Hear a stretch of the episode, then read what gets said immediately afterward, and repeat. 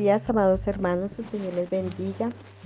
En esta mañana vamos a orar para presentar esta semana adelante de nuestro buen Dios, decretando y declarando que todas las bendiciones vienen del cielo para nosotros.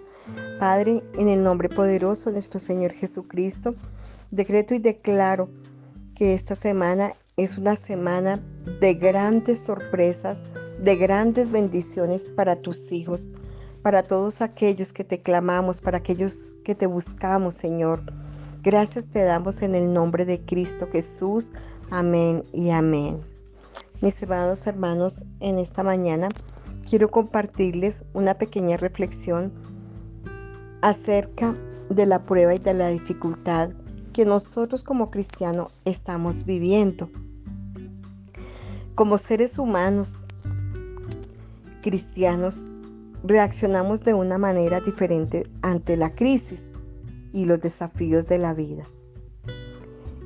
Reaccionamos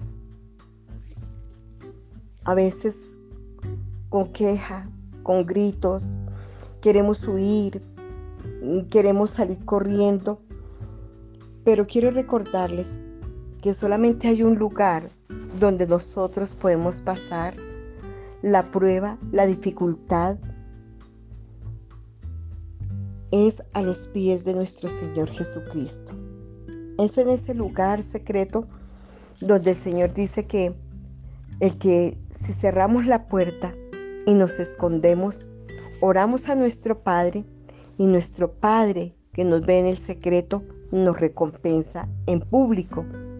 Nos está diciendo el Señor que cuando nosotros cerramos la puerta y vamos a Él en medio de la dificultad, encontramos la sabiduría de Él para poder salir de nuestro problema. Sin lugar a dudas, como hijos de Dios, debemos de actuar con la dirección del Señor, teniendo siempre presente que nuestro Dios no duerme y que Él tiene cuidado de su pueblo.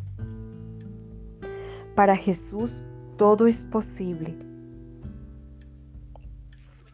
Si Él permite que nosotros pasemos por una dificultad, es porque Él está con nosotros. Él sabe que nos va a cuidar. Él dice en su palabra que Él no nos va a probar más de lo que no podemos. Él sabe que la prueba, la dificultad que usted está viviendo, la puede pasar. Pero tenemos que tener presente que ante la dificultad o los problemas que lleguen a la vida del cristiano, ya Él lo sabe. Él tiene la provisión y la solución para alcanzar la victoria sobre, sobre cada obstáculo de nuestra vida. Si es financiera, Él tiene el dinero.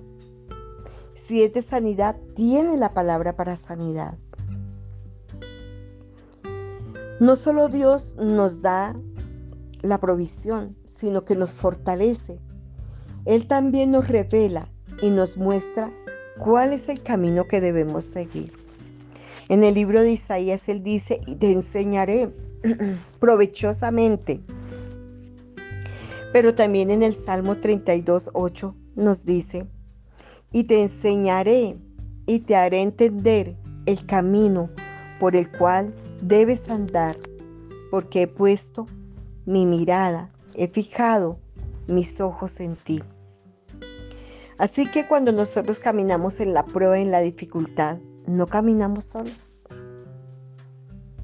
El Salmo 121 cita que Él es nuestra sombra, nuestra mano derecha. La palabra del Señor nos dice en el Evangelio, según San Juan 8:52, versículos siguientes, y dice así, y lloraban todos y hacían lamentación por ella. Pero él dijo, no llores, no está muerta, sino que duerme. Y se burlaban de él, sabiendo que estaba muerta. Mas él, tomándola de la mano, clamó diciendo, muchacha, levántate. Entonces su espíritu volvió e inmediatamente se levantó y él mandó que se le diese de comer. Acá encontramos una situación donde había muerto una niña, donde todos lloraban, donde todos estaban lamentando. Quizás como algún día nosotros nos hemos lamentado cuando hay una muerte de una jovencita un jovencito y pronunciamos estas palabras. Y tan joven, qué pesar, era joven.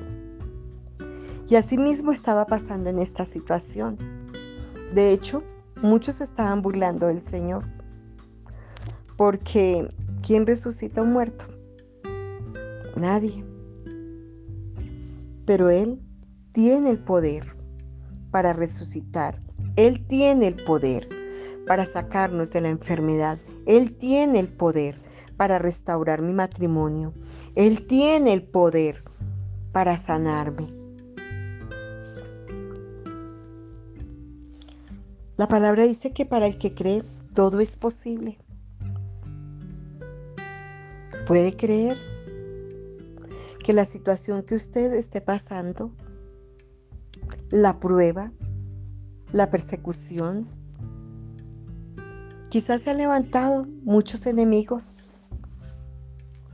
pero el Señor dice en su palabra que con ellos está el brazo de carne, mas con nosotros está Jehová, Dios de los ejércitos. Pero miramos que en este milagro la Biblia nos muestra al Señor Jesús manifestando su poder sobre la muerte y su voluntad de dar vida. Recordemos que Jesús, Jesucristo, es la resurrección y la vida. Él es el Todopoderoso para resucitar a los muertos, para cambiar los planes para cambiar situaciones, para levantar al caído con su amor y su poder. Restaura lo que ha sido dañado. Solamente, ¿qué nos pide el Señor? Nos está pidiendo el Señor es que creamos Cuando Jairo, su hija, estaba ahí, muerta, él le dijo, cree solamente. Él no le pidió que hiciera ningún esfuerzo. Cree solamente. Si crees, está diciendo el Señor, si crees tu hija no está muerta. No importa las circunstancias que pasen a nuestro alrededor. No importa si la gente dice que no. Lo que a nosotros nos interesa es que Jesucristo, el que murió, el que resucitó, el que da vida, quiere hacer milagros sorprendentes. Solamente depende usted de mí para creer que Él es el Todopoderoso, el Glorioso, y que en su nombre hoy se desatan milagros, que en esta semana se desatan milagros del oriente, del occidente, del norte y del sur. Para Él no hay nada imposible. Mis amados hermanos, los bendigo en esta preciosa semana. Que la dulce presencia del Espíritu Santo esté sobre nosotros los bendecimos en Cristo Jesús. Amén y amén.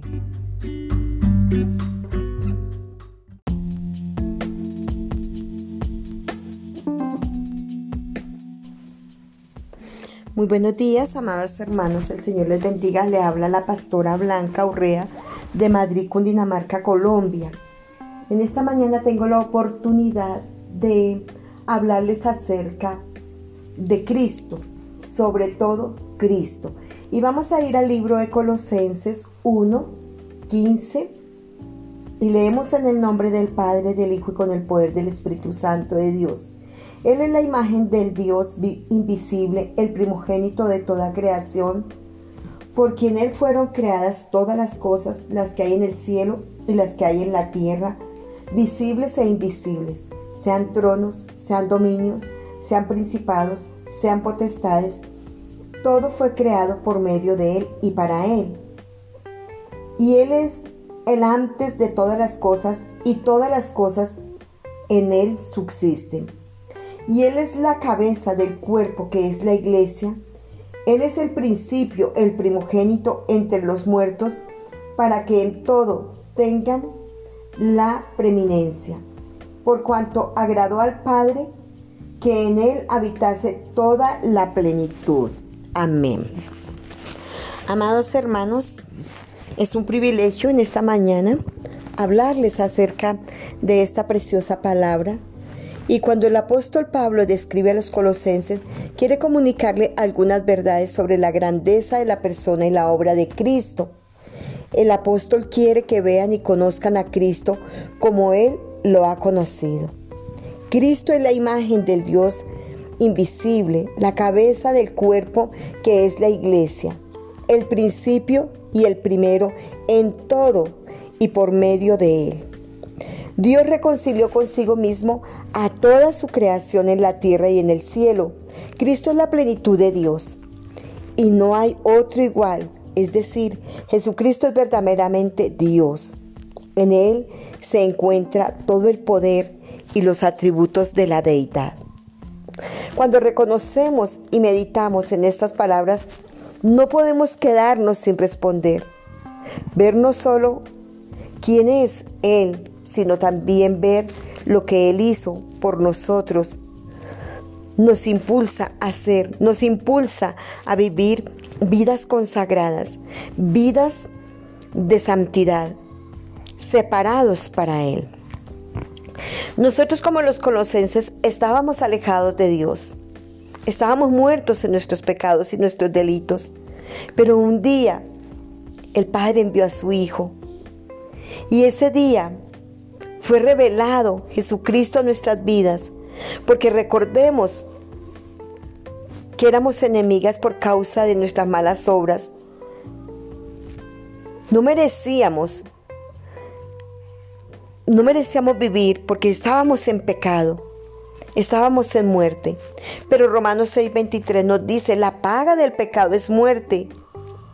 Dios en su infinita misericordia, en su infinito amor, envió a Cristo para tomar el lugar que justamente nos tocaba. Era necesario que tomara un cuerpo de carne para que muriera y salvara la humanidad. Por medio de Él y solo en Él tenemos la esperanza que ofrece el Evangelio de presentarnos delante del Padre, santos, intachables e irreprochables, apartados para Él, apartados para toda buena obra. Eso fue un sacrificio maravilloso que Dios hizo enviando a su Hijo para que Cristo Jesús fuera a la cruz del Calvario, nos levantara, nos diera vida eterna. Entonces, ¿cómo podemos respondernos? ¿Cómo podríamos nosotros responder a esta verdad que no podemos ignorar? Debemos reconocer nuestra bancarrota espiritual. Todos se desviaron a una y se han corrompido. No hay quien haga lo bueno, no hay ni siquiera uno. Salmo 100, perdón, Salmo 14:3. Aún nosotros, nuestros actos de justicia eran como trapos de inmundicia y nuestras iniquidades nos arrastraban como el viento. Isaías 64, 6. Cristo pagó el pecado de la muerte. Él pagó lo que estábamos nosotros haciendo. Esa muerte espiritual, Él la pagó y nos dio vida eterna.